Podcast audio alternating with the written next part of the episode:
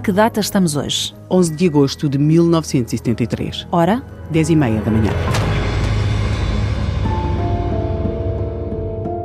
A octogenária resistente.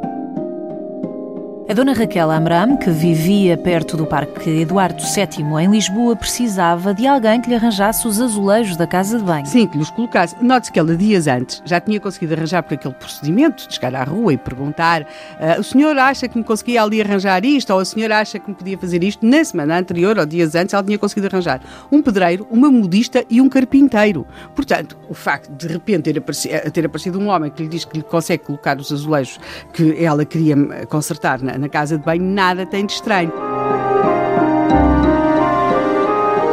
Ela combina com José Borges, polidor de profissão, mas que na verdade diz saber. Polidor de, de móveis? De, polidor de móveis, mas que também diz saber das artes de ladrilhador. Ela combina com ele que ele vai à casa dela no dia de 11 de agosto, pelas 10h30. E assim acontece. Nesse dia, a essa hora, José Borges entra no número 21 da rua Padre António Vieira. Passou lá o dia? Ele, ele, chega, mas até antes de conseguir subir, ele é travado pela porteira. A porteira pergunta-lhe onde é que ele vai e ele diz que vai ao quarto andar, a casa da dona Raquel Amram, consertar uns azulejos.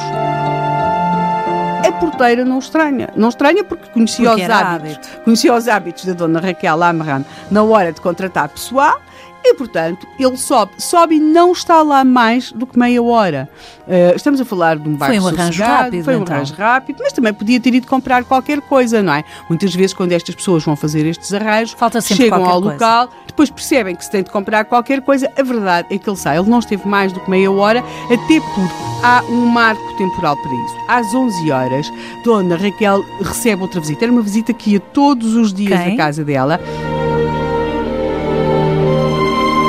Era uma, uma freira que fazia trabalhos de enfermagem. Era a irmã Maria Adelaide, que ia todos os dias à casa de Dona Raquel Amram dar-lhe uma injeção. E, portanto, eh, era, era uma coisa cotidiana, não causa qualquer espanto à E não se cruzaram, então? Não, não se cruzaram. Eh, a irmã Maria Adelaide sobe até ao quarto andar e aí sim, nesse momento, quando ela entra na casa de Dona Raquel Amram, até porque teria facilidade de entrar, teria uma chave para entrar, porque ia lá todos os dias, quando ela finalmente consegue chegar lá acima e, e, percebe o cenário que tem diante de si, ela grita. E o que encontra a irmã Maria Adelaide quando entra em casa de, de Dona Raquel? O suficiente para perceber que ali aconteceu um crime.